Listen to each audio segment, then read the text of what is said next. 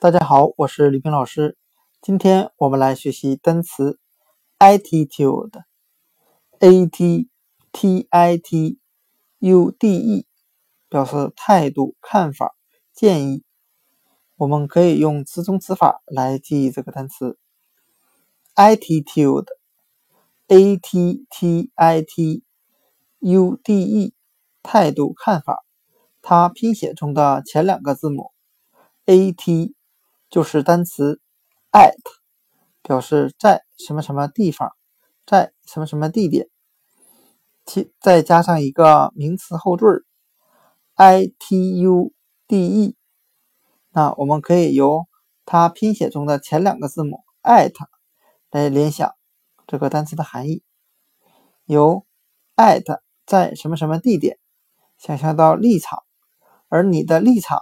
决定了你的态度和看法。